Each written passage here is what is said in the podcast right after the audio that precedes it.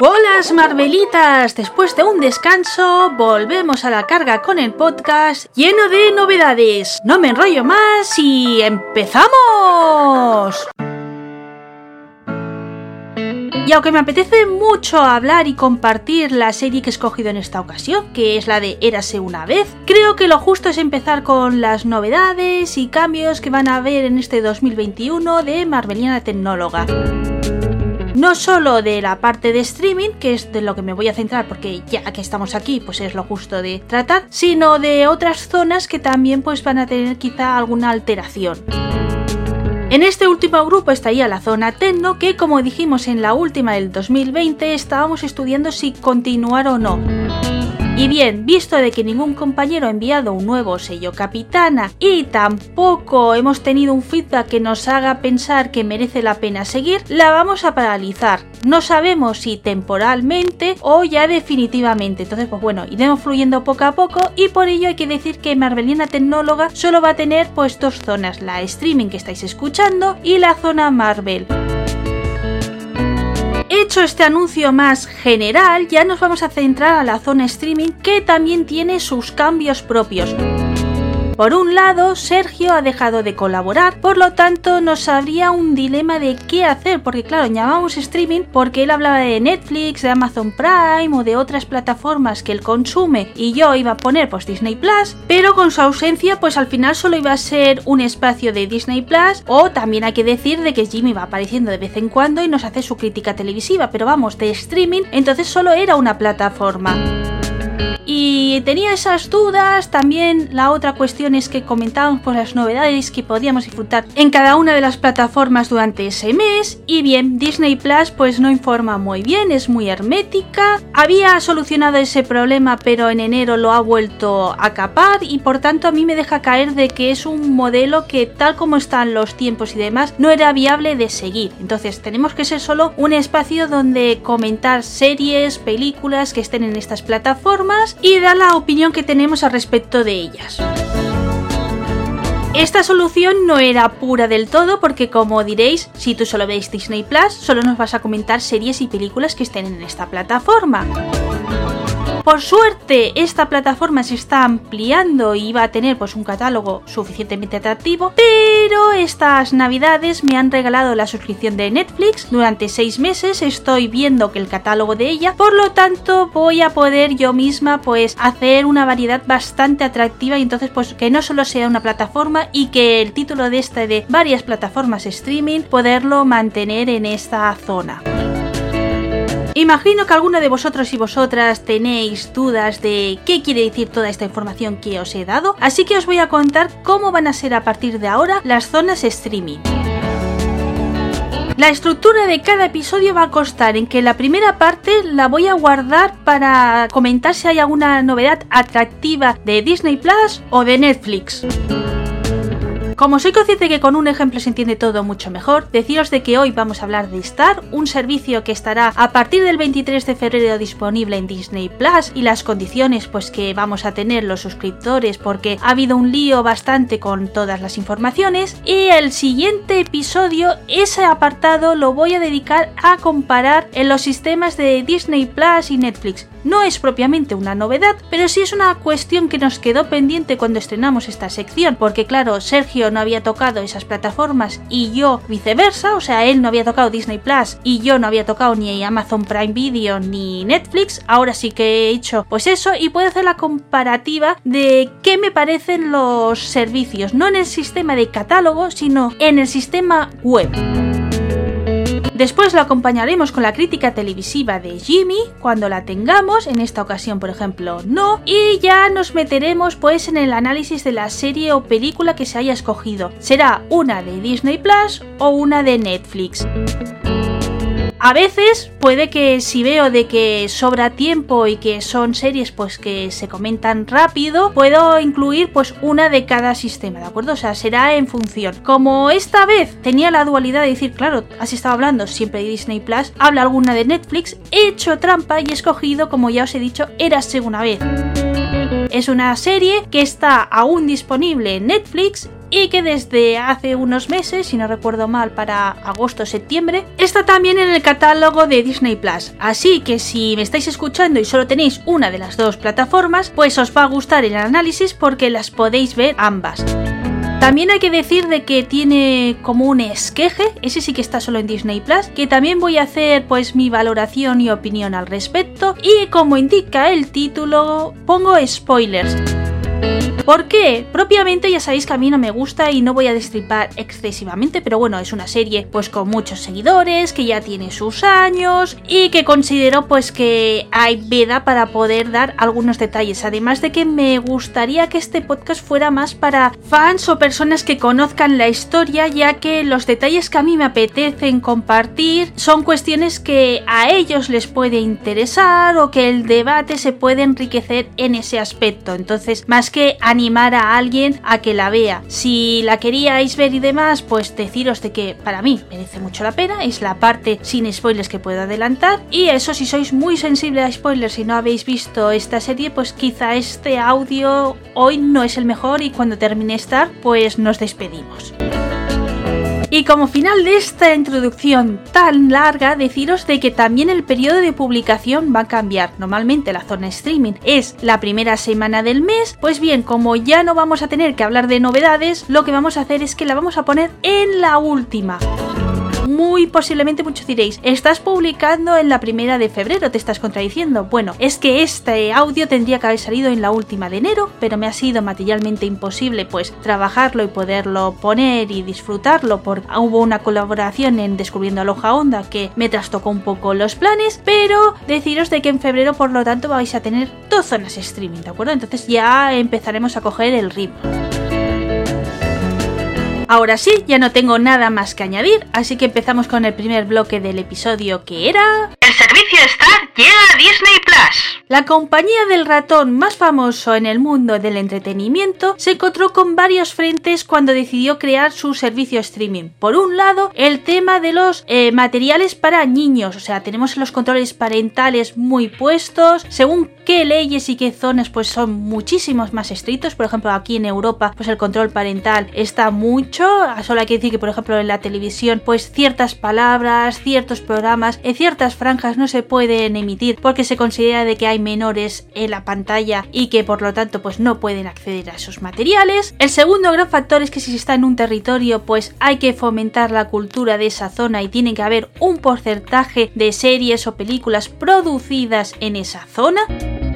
Por eso hemos estado viendo desde diciembre, o mejor dicho desde noviembre, que Disney Plus ha incluido catálogo de Telecinco, o sea, del grupo Mediaset España. Y el tercer punto es que esta aventura la había empezado antes de adquirir Fox y entonces, claro, eh, ocurrió de que es un catálogo pues muy adulto, que no encajaba nada con el tema de Disney y fue un ¿qué leches hacemos? ¿no? Entonces sí que se estaba viendo de que como también pertenece Hulu a toda esta plataforma habían dicho, pues bueno, todos estos materiales se van a Hulu y ya está. Pero claro, muchos pues no queremos solo el contenido para los niños y aquí por ejemplo pues Hulu pues no ha llegado, no está muy accesible, no está muy arraigado, entonces era mejor tener una plataforma para todos esos materiales. Entonces, ¿qué se han inventado? Pues la categoría Star. Esta nueva sección estará disponible en la plataforma a partir del 23 de febrero y lo que va a incluir pues, son estos materiales regionales, por ejemplo lo que he dicho de Mediaset España pues es un adelanto de todos los públicos de momento que han llegado y estarán disponibles ahí otros muchos me imagino que también y las propias producciones de Disney que cree para el territorio español pues se colará por ahí.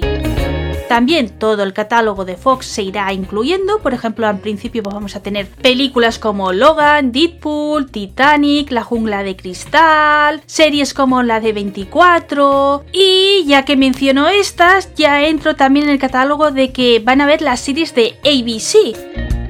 ABC Studios ya sabéis que es la parte que tiene Disney para la televisión, que tiene grandes títulos como por ejemplo Scandal, Mujeres Desesperadas, ahora quizá voy a mezclar alguna con Fox porque no lo tengo muy pillado, pero también está Perdidos, como conocía vuestra madre, Modern Family, o sea, es un catálogo muy jugoso, a mí me encantan las producciones que realizan ellos y cuando llegó Disney Plus pues me supo mal de que no hubieran más elementos de esa parte y bueno pues tenemos la alegría de que gracias a esta aparición de Star y que ya no solo van a ser producciones de todos los públicos sino que para mayores de 16 y con un nivel de violencia pues más fuerte la vamos a poder disfrutar. Entonces yo creo que es una gran noticia. Sí que es verdad de que pues han lanzado grandes títulos. Por ejemplo tampoco he comentado pero está la de Anatomía de Grey eh, la vida de Pi también va a estar disponible. O sea que el catálogo va a ser súper jugoso y muchas críticas que le he escuchado a la gente hacer a esta plataforma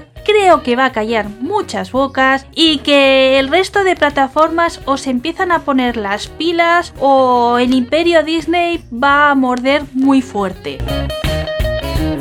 Pero sí, todo no es bonito. Esta inclusión no es con el precio que hemos estado disfrutando todos estos tiempos, sino que hay un incremento de 2 euros o 20 euros al año si pagamos la suscripción anual.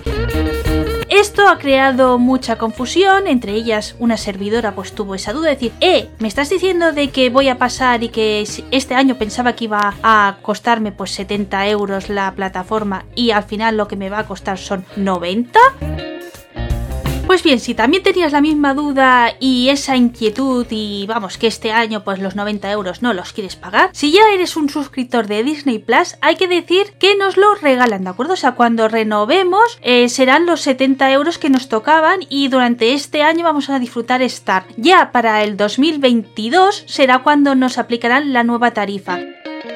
En el caso de que estéis pagando la mensual, o sea, cada mes, hasta agosto se os aplicará el precio actual y después, a partir de agosto, ya se regulariza y ya será el incremento de estos 2 euros que estoy comentando. Hay que decir que son a partir del 23 de agosto. Y si tenéis la suscripción anual a partir de ese día, o sea, del 23 de agosto, la renovación se os aplicará con este incremento. El tema de los 70 euros de hasta ahora son para suscripción que se dieron de alta del 23 de febrero del 2020 hasta el 22 de agosto del 2020. O sea, todos los que hayáis contratado Disney Plus después de esa fecha, pues ya se os aplica el nuevo régimen. Y los que estamos antes, pues bueno, tenemos este beneficio y entonces durante el 2021 vamos a poder disfrutar Star de forma gratuita porque ya estábamos pensando en tener que pagar el precio que se nos va a aplicar.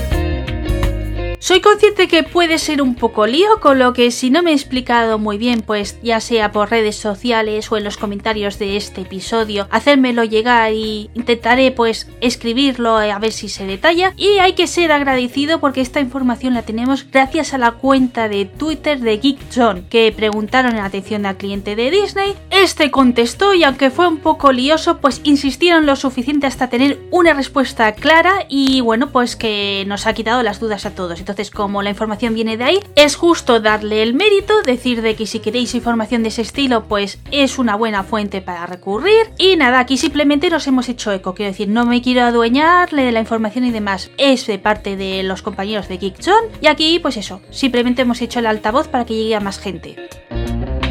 Cuando llegue a estar, pues también comentaré las impresiones que tengo, este inicio de catálogo, que tienen que venir muchísimas más series que yo he echado en falta pues bastantes. Por ejemplo, los fans de Futurama pues aún estamos ahí diciendo, ay, ¿cuándo la liberáis? ¿No? Pero bueno, poco a poco yo sé que Futurama va a estar ahí. El resto de series de ABC que he hecho en falta que no han anunciado en esta primera oleada pues también irán apareciendo, entonces pues las iremos comentando por aquí y ya me centro en la serie de esta ocasión.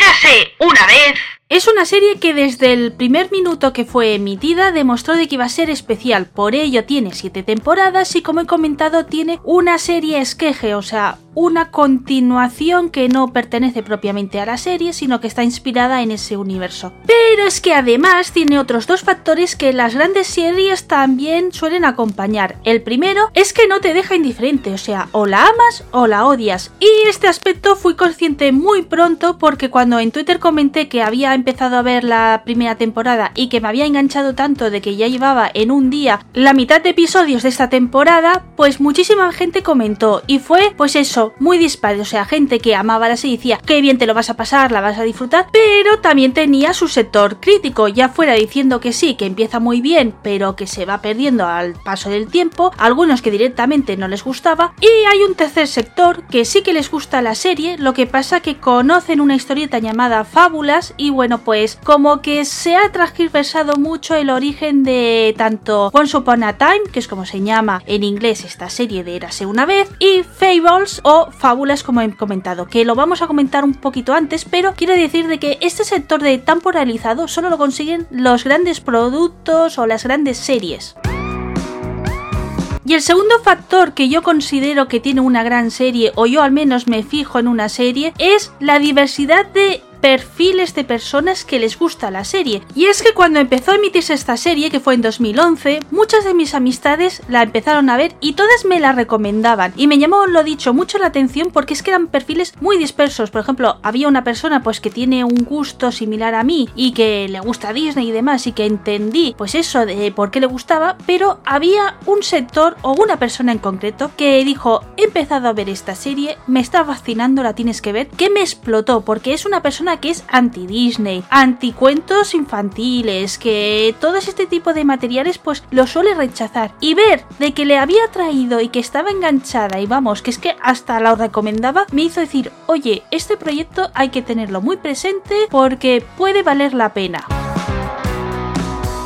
Ahora mismo muchos de vosotros podéis tener la pregunta de si ya la conocías en aquella época y tenías constancia, pues eso, que era una buena serie a tener en cuenta, ¿por qué no la viste en ese momento? Bien, hay que decir de que la estaban emitiendo por televisión y fue una serie muy maltratada, de estas de que te iban cambiando el horario, de que de repente te ponían pues toda la temporada completa en la madrugada, luego la cambiaban de día, o sea, fue un maltrato muy bestia y por eso mucha gente incluso se quejó de que eh, lo quería ver de forma legal, pero que viendo esto, pues tuvieron que tirar de las páginas web estas de eh, piratas y demás. Y bueno, yo no soy de esa liga, entonces no tuve facilidad para poderla visualizar. Y yo, como sabéis, tampoco he sido de plataformas streaming hasta ahora, por lo tanto, pues no la he podido ver en Netflix. Y la vi cuando al fin, pues se incluyó en el catálogo de Disney Plus España. Y por ello lo he visto. Y hay que decir de que estas plataformas tienen lo positivo de que es una forma de poder ver los materiales bien, sin publicidad sin estar castigados y que lo ves de golpe y eso pues, que es una forma de ver que entiendo por qué ha conquistado y que las televisiones o cambian el chip o tienen un futuro muy negro. Pero bien, hoy estamos hablando de Érase una vez y no de estos debates de televisión habitual, YouTube o plataformas así streaming. Eso ya lo dejamos para más adelante, que seguro que es un debate que os puede interesar. Y me centro en la comparativa de la historieta Fábulas con esta serie de Érase una vez. Y es que me di cuenta en el tweet que os he mencionado donde expliqué que estaba empezando a ver esta serie de Érase una vez, que algunos fans la información no la tenían muy clara, incluso se culpaba a este proyecto de ABC Studios de ciertos factores que honestamente, analizándolo fríamente, creo que no tiene la culpa si un caso tuvo la suerte de tener visión y adquirir pues una idea que al gran público le iba a gustar y si un caso se hay que culpar a alguien pues yo creo que los focos deberían de ir a otro sector como voy a explicar ahora mismo. Para el que no lo conozca, Fábulas o en inglés como ya adelantado Fables es un cómic de Bill Willingham que se publicó en la colección Vértigo de DC. Con esta información tenemos dos detalles, o yo al menos quiero destacar dos detalles que llaman la atención. La primera, de que no es un producto del universo Disney Marvel, como he dicho, es DC, o sea, de Batman y Superman, y por lo tanto quien debería de haberlo desarrollado es Warner. El otro factor es que Disney es para todos los públicos, siempre ha intentado pues tener esa cercanía y por lo tanto que hace pues adquiriendo un producto de una parcela que claramente es adulta. Pues bien, la explicación es muy sencilla. Cuando ABC Studios adquirió los derechos audiovisuales de Fable fue en 2008, un momento que la unión de Disney y Marvel aún no existía como la conocemos ahora y que DC, aunque sí que estaba trabajando con Warner, era un momento de incertidumbre y que no estaba activo y por lo tanto creo que por ello los responsables decidieron ceder esos derechos audiovisuales. Claro, ¿qué ocurre? Pues que entrando en el imperio de ABC Studios no tenían que ser fieles a la historia que cuentan en los cómics y que los fans pues relacionan con Fables, sino que podían adaptarlo como hicieron para acercarlo al universo Disney y también de paso pues hacer de que fuera una serie apta para todos los públicos. Con todo esto, se abrió veda a ideas y proyectos relacionados con Fables y finalmente ganó el de los responsables de Lost, Perdidos, que son Edward Kidneys y Adam Horowitz. He destacado que son los creadores de Lost porque sí que es verdad que si lo analizamos fríamente, Once Upon a Time tiene ciertos juegos psicológicos de misterio que vemos también en Perdidos y que por tanto entendemos por qué las dos series pues triunfaron porque tienen la misma base. Todo esto que acabo de decir posiblemente os trae una pregunta que es ¿De verdad podemos considerar Érase una vez la adaptación audiovisual de Fables?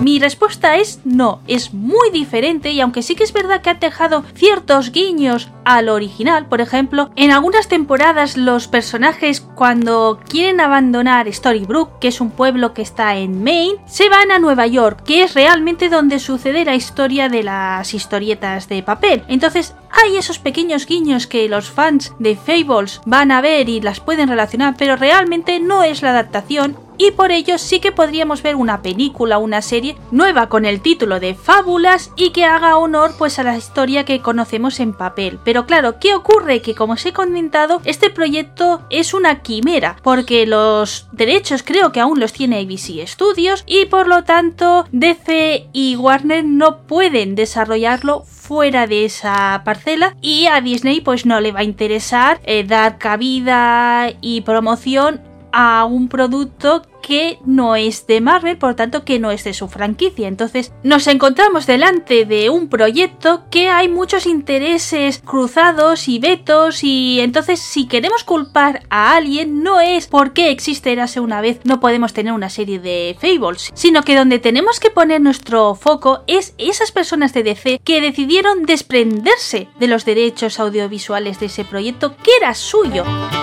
Disney simplemente hizo su trabajo, vio un buen proyecto, una historia que se podía sacar jugo y que podía atraer y compró los derechos. Por lo tanto, si queremos culpar a alguien de por qué no podemos ver, al menos a corto plazo, una serie o una película de fábulas, tiene que ser de esa manera y a Érase una vez no se le debe de culpar y se le debe de analizar independientemente de este conflicto.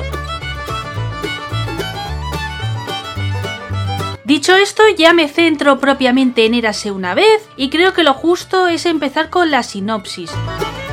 Es una serie, ya adelanto, que avanza muchísimo, que no tiene nada que ver lo que vemos en la primera temporada con la séptima. Así que os reconozco que hacer una sinopsis es complicada porque realmente habría que explicar cada una de ellas y aunque he puesto la etiqueta spoilers, no quiero hacerlos en excesivo por si alguno de vosotros me estáis escuchando sin haberla visto o que os falte alguna temporada. Entonces, eh, lo que voy a hacer es decir la sinopsis de la primera temporada y voy a analizar un poquito las claves básicas y generales que tiene la serie y que a mí personalmente han hecho que me conquisten y que sea, pues eso, una de las series que guardo con más cariño y que hacen que sean muy especial para mí.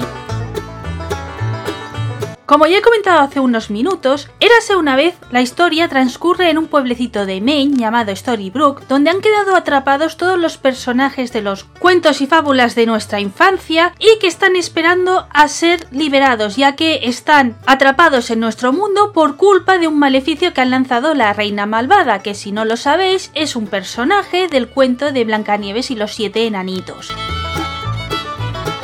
Cuando descubrimos Storybrooke, sus habitantes están dormidos, pero no de la manera física, sino que es que no recuerdan quién son, o sea, tienen otra identidad en nuestro mundo y realizan profesiones y actividades pues muy corrientes. Por ejemplo, Pepito Grillo es un psicólogo, el doctor Frankenstein pues es un doctor que está en el hospital del pueblo, el sheriff es el cazador de Blancanieves, ahí sé que le tiene que arrancar el corazón para entregárselo a la reina malvada. Y mencionando a Blancanieves, hay que decir que en su caso es profesora de la escuela que hay en el pueblo. Entonces, vamos descubriendo cada uno de los personajes cómo se adaptaría en nuestro mundo. Y lo dicho, tienen otra identidad, o sea, tienen otro nombre incluso, y entonces no recuerdan absolutamente nada y es como un día tras otro normal, como si viviéramos en un pueblo de América, ya que está ambientado en esa cultura. Pero claro, esta circunstancia de no ser conscientes de que han sufrido un maleficio, si no lo sabes, no lo vas a poder revertir. Entonces necesitamos un elemento extra, que ¿qué es? Que la hija de Blancanieves y el príncipe azul se ha salvado de este maleficio. Entonces es la elegida para romper ese maleficio y que los finales felices regresen. Esta es la historia que nos presentan al inicio y que sientan las bases, pero claro, Emma, que así es como se llama la hija de Blancanieves, tampoco lo va a tener fácil porque se ha criado sola, o sea, sus padres tuvieron que enviarla a nuestro mundo a través de un portal cuando acababa de nacer, o sea, era un bebé. Por lo tanto, nadie le ha explicado que existe esta maldición, quién son sus padres y dónde tiene que ir a buscar. Y por si esto no fuera poco, hay que decir que Emma se ha criado en el sistema este de casas de acogida, o sea que no ha tenido cariño, amor y no ha podido fomentar pues esa fe, ¿no? A los cuentos de hadas y que de la vida hecho chipupli, sino que desde bien pequeña ha tenido una realidad muy cruda que le hace pues eso ser muy escéptica a este tipo de cosas, con lo que complica aún más decirle, oye, eres un personaje de esos cuentos.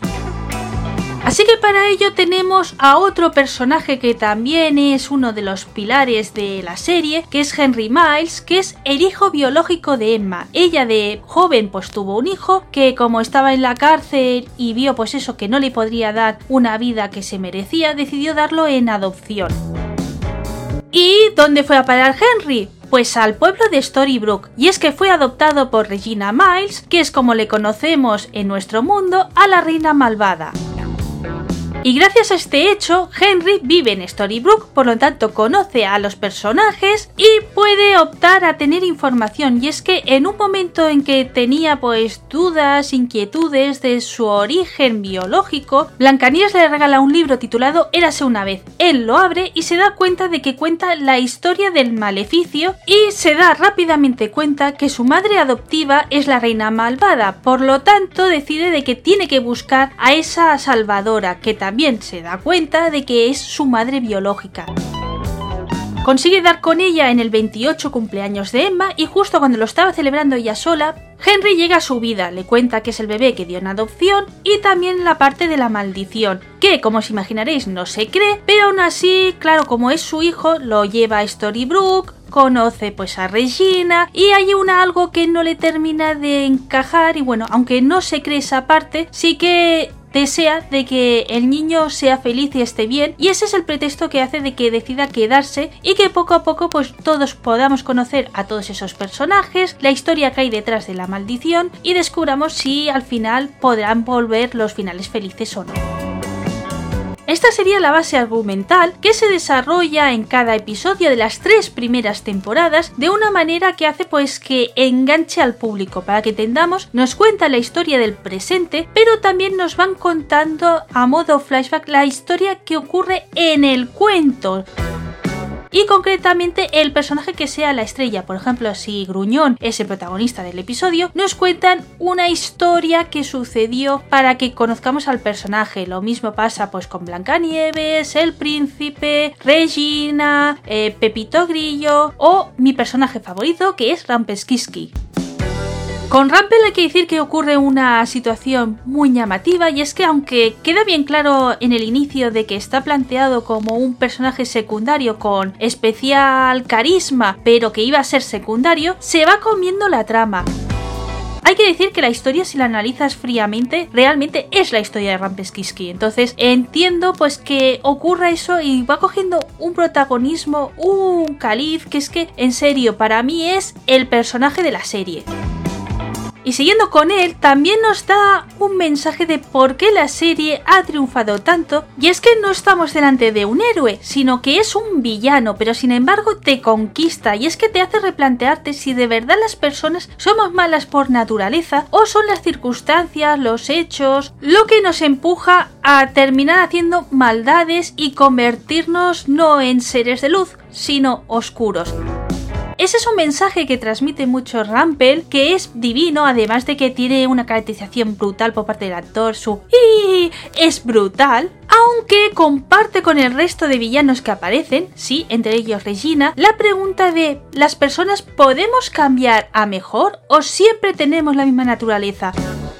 Ese es el debate que se abre a partir de la temporada 4 y que acompaña a las siguientes, que a mí me fascina y aunque hay mucha gente que dice que ese es el impasse de que la serie pierde, para mí como es la parte pues profunda que te hace analizar y replantearte cuestiones para mí es sublime y bueno, Rampel es que va cogiendo cada vez más protagonismo al igual que Regina y al final pues hace que sea una serie pues que rompa los estándares de que siempre sigamos a los héroes. Es más, en esta serie, en Érase una vez, también vemos que los héroes pues tienen su lado oscuro y no son tan puros como nos han vendido en las historias.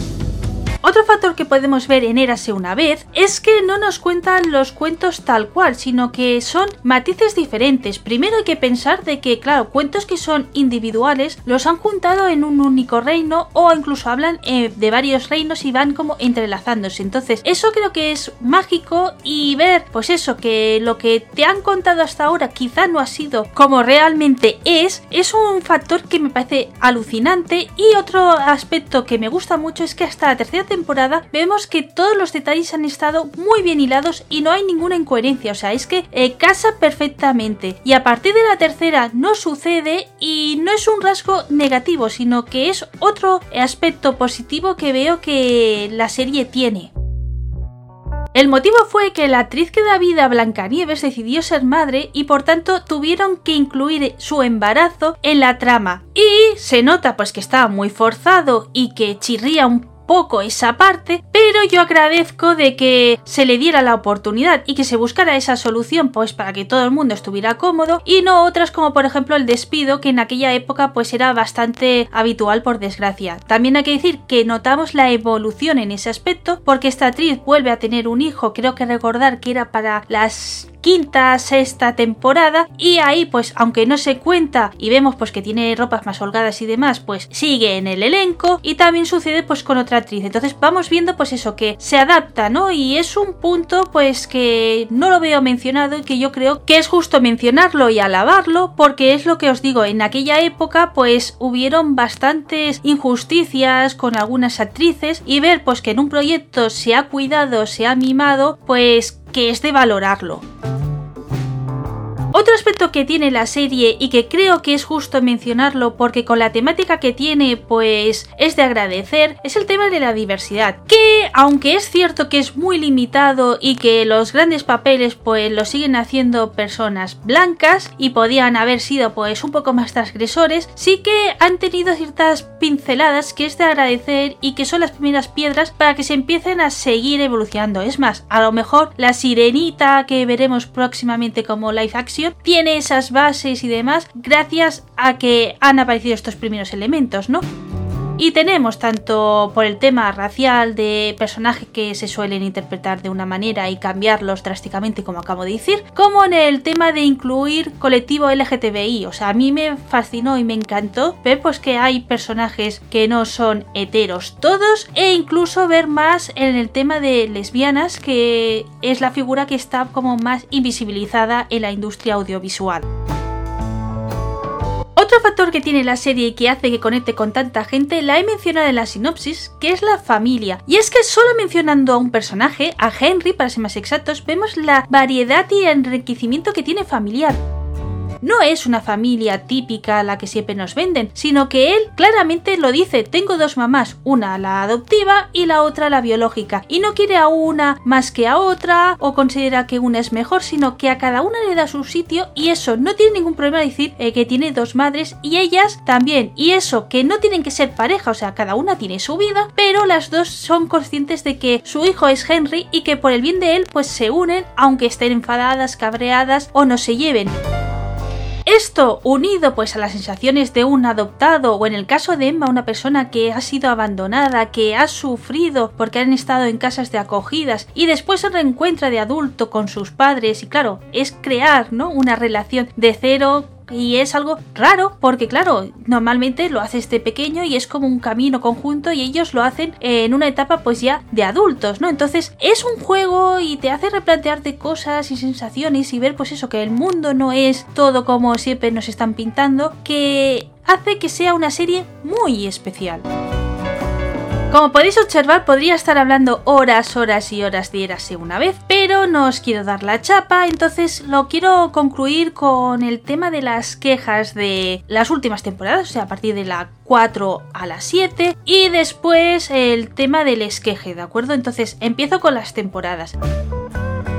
La 4 es la temporada más Disney porque está centrada en la historia de Frozen, o sea, aparecen Anna, Elsa, Kristoff, Sven. Solo nos falta Olaf, la verdad, para tener a todos los personajes principales de la película. Y a mí, la verdad, que no me desagrada, creo que está muy bien llevado, pero claro, como ocurre con el resto de cuentos, pues tiene ciertas variaciones y bueno, ahí creo que si hay alguien muy, muy, muy fan de Frozen y que no quieren que le toquen ninguna coma, pues que de ahí de que chirriara algo. También es verdad que es eso, cambia la tendencia porque es la temporada más Disney, la 5 nos llevan a Camelot, luego pasamos también con el tema de Hades, ¿sabéis? O sea, de hablar de conceptos como cielo, infierno, el purgatorio. Entonces, a mí como me gusta este tipo de temas y demás, y por ejemplo Camelot, pues soy una fan incondicional, hay que decir que esta última tirada me ha gustado más que por ejemplo la primera temporada. Hay algún aspecto que me chirriaba pues que se ha ido limando y que nos trae pues una historia muy buena. La sexta creo que se nota que iba a ser la temporada final y quizá la única que está ahí un poco rara y que da ahí sentimientos encontrados es la séptima. El tema es que, como digo, la sexta temporada se nota muchísimo de que iba a ser la final. Entonces, como se renovó una temporada más, claro, había que hacer ciertos reajustes. Lo más fácil y lo que hicieron es un reset. Entonces, salvaron los tres personajes que más quería la audiencia y los incluyeron en una nueva historia que consistía en que Henry Miles de adulto cae en una maldición. Entonces son nuevos personajes, nuevas tramas, pero con estos tres personajes que nos encantan a todos y que queríamos seguir disfrutándolo. Por lo tanto, hay un poco aún de nexo con lo antiguo, pero se podría considerar como incluso una serie independiente esta última temporada. De ahí que entiendo de que alguno no haya conectado y que nos ha gustado y nos ha cautivado, pues en especial los que seamos fans de Rampel, porque le dan el final. Quiero decir, en la sexta temporada quedaron algunos flecos en el aire que a algunos nos hubiera gustado que se contestaran y en esta temporada se realiza y bueno, para mí es el final que se merecía este personaje.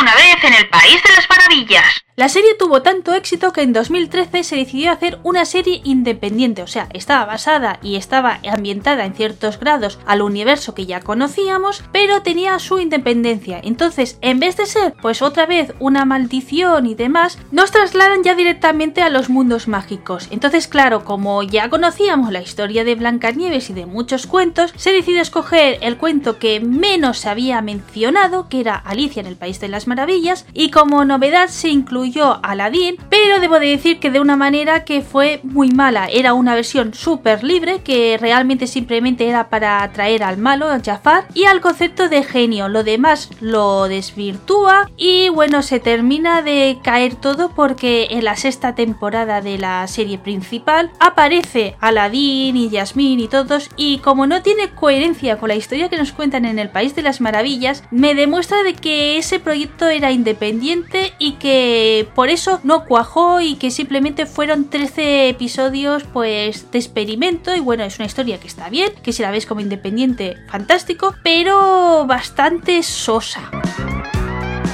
Y también se incrementa el tema de los efectos especiales. Este tipo de series, pues claro, como estamos acostumbrados a los efectos especiales de cine, pues chirrían un poco porque dices, jo, qué calidad no de 3D y de efectos pues tan primitivo comparado con lo que estamos pudiendo ver en la gran pantalla. Entonces, en la principal ya es un rasgo negativo y que puede chirriar un poco, pero como son ratitos y demás y la historia pues eso está muy bien, le perdonas. En cambio, en el País de las Maravillas claro, todo el rato es croma, entonces todo el rato te está chirriando. Si encima le metes una historia, como he dicho, muy blanda, o sea, que no tiene consistencia y que explota cuando la quieres conectar con la original, porque lo he dicho, hay ciertos aspectos que se cuentan y que ya estaban contadas en Érase una vez y ves que de repente te meten ese personaje, ese aspecto, dices, pero es que el cuento no iba así, ¿no? Entonces, ¿qué pasa? Entonces, mientras que en la principal sí que lo arreglaron creando nuevos mundos y demás, y pues eso, te queda bien. Este del País de las Maravillas es que la verdad es que no sabes cómo cogerla y cómo incrustarla. De ahí de que lo dicho, entiendo por qué falló y por qué pues no tuvo el éxito que se esperaba. Si a pesar de lo que he comentado tenéis curiosidad por ver Érase una vez el País de las Maravillas o sois de los que juzgáis viéndolo uno mismo, comentaros que esta serie solo está disponible en Disney Plus. En Netflix no la han tenido nunca, pero en cambio si no habéis visto la de Érase una vez que son 7 temporadas, esta sí que la podéis encontrar en Disney Plus y por el momento también en Netflix, porque bueno, sabiendo que está recuperando material Disney, pues posiblemente a corto plazo ya Netflix perderá los derechos de poderla tener en la plataforma, con lo que, lo dicho, yo no perdería la oportunidad de verla si aún no la habéis visto y tenéis esa plataforma y no Disney Plus. Y bueno, lo principal ya lo he compartido, así que ya solo me toca despedirme. Deciros que si os gusta y sois fans de la saga, pues que por favor por comentarios o por las redes sociales os pongáis en contacto conmigo y hablamos sin ningún problema de teorías, enfoques, qué pienso, personajes. En serio, que me encanta mucho Érase una vez y paso horas hablando de ella. Y sobre el podcast, comentaros que Marveliana Tecnóloga la semana que viene no emitirá. Lo vamos a aprovechar el tiempo para para hacer el episodio de Lectores Curiosos que tenemos pendiente para hablar de la obra de Alberto S. Torner. Y ya entonces la siguiente tendremos la zona Marvel y la última volverá a ver una zona streaming que realmente es la zona streaming que deberíamos tener con febrero y que pues pasará además de mí, Jimmy. Hasta entonces, sed buenos.